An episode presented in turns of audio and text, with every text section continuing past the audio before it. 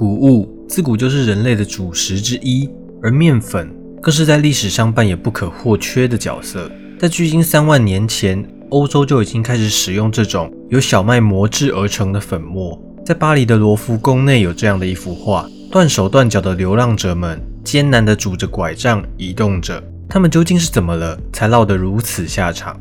据说他们是因为四肢的末端遭受所谓的恶魔之火烧伤，才只能过着以乞讨为生的悲惨日子。不知道对于这些被恶魔之火灼伤的幸存者，活着究竟是一种幸运，还是一种悲剧？在这次的内容中，我们就来谈谈这个盛行于中世纪文艺复兴时期欧洲的现象——圣安东尼之火。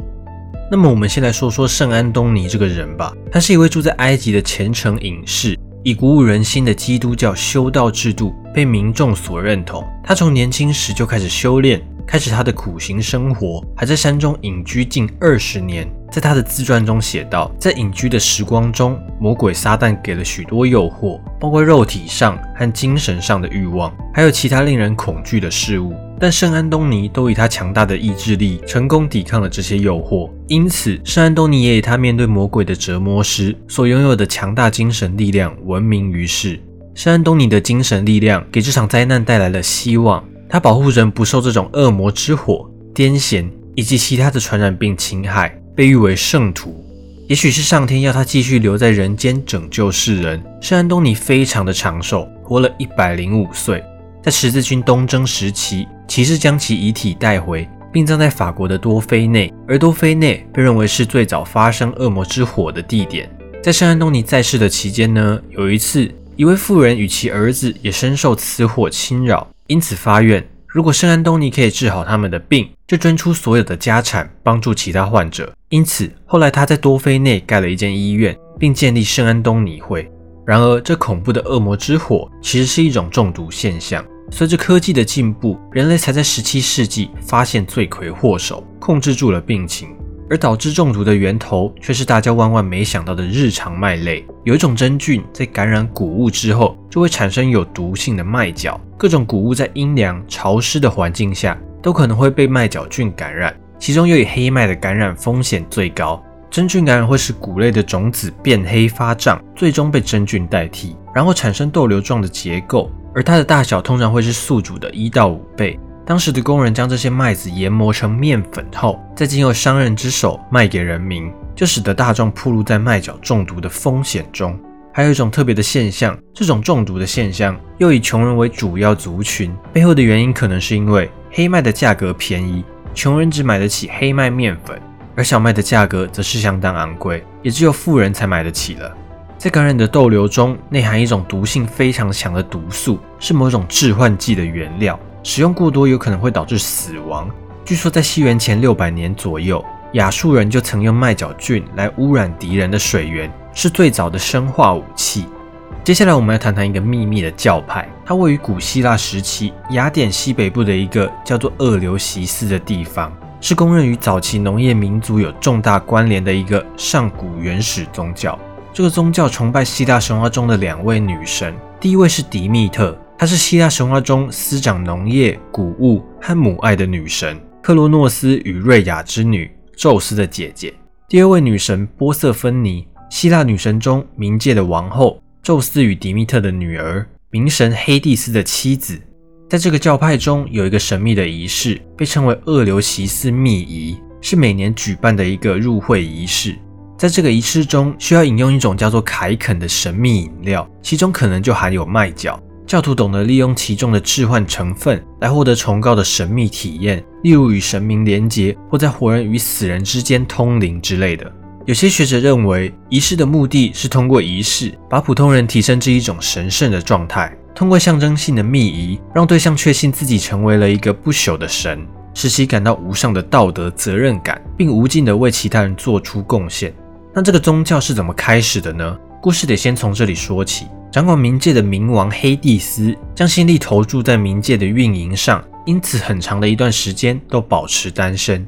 众神都担心黑帝斯将要孤独终老。有一次，黑帝斯来到人间，被爱神给看到了。爱神对于黑帝斯的处境相当同情，于是就派厄洛斯朝他射了一箭。这里的厄洛斯相当于罗马神话中的丘比特。中间后的黑蒂斯恰巧看见正在采花的波色芬尼，心中蠢蠢欲动的爱意无法压制。就这样，黑蒂斯把迪密特的女儿给掳回冥界当老婆了。找不到女儿的迪米特搜遍了整个世界，但女儿还是下落不明，这使得他郁郁寡欢。直到某天，心生不忍的太阳神和暗月女神才告诉了他真相。迪米特一边寻找女儿的下落，同时对众神的放纵。以及肆意处置自己的女儿，感到心怀不满，因此放弃了自己掌管农业的职责，来到人间流浪。由于他的离去，丰饶的大地停止了生产，农地开始颗粒无收，人民陷入了无尽的饥荒之中。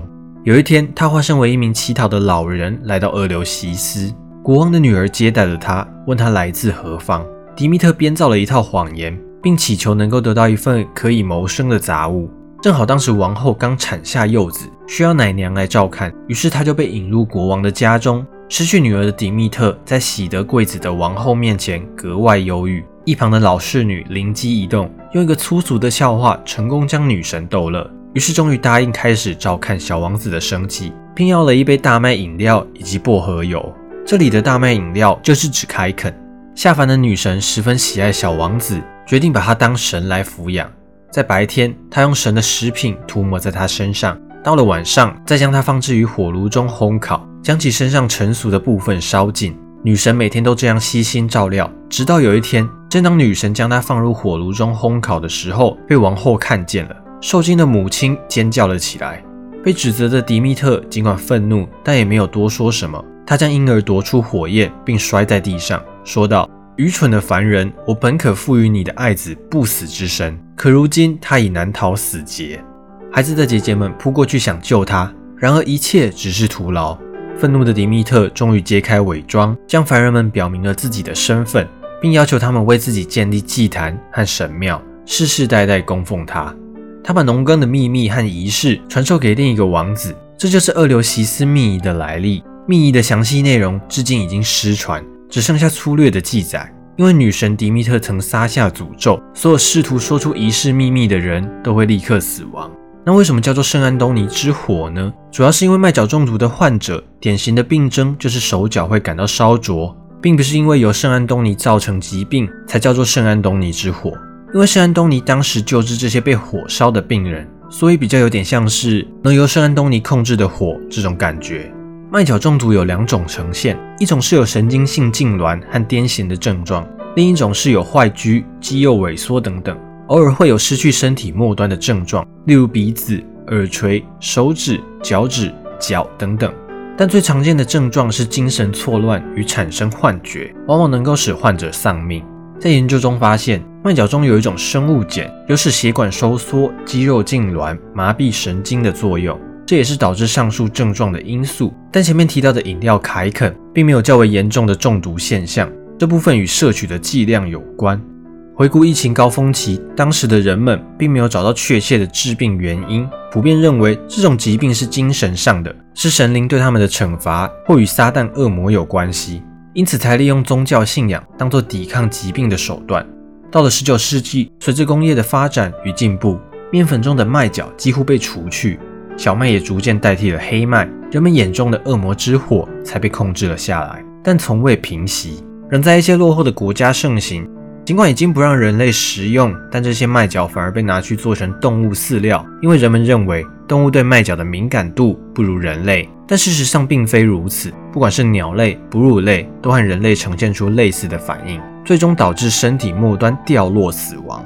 时至今日，人们逐渐认识与掌握了麦角的特性。并利用其毒性进行药物的开发，例如可以作为子宫或内脏的止血剂。但对于剂量的把控，还是需要相当的谨慎，不然这可怕的圣安东尼之火很可能在人体上死灰复燃。这次影片就到这边了，如果喜欢这些影片，不要忘记按喜欢或分享。想看到更多相关内容，可以订阅我以及开启小铃铛。那么，我们下次见。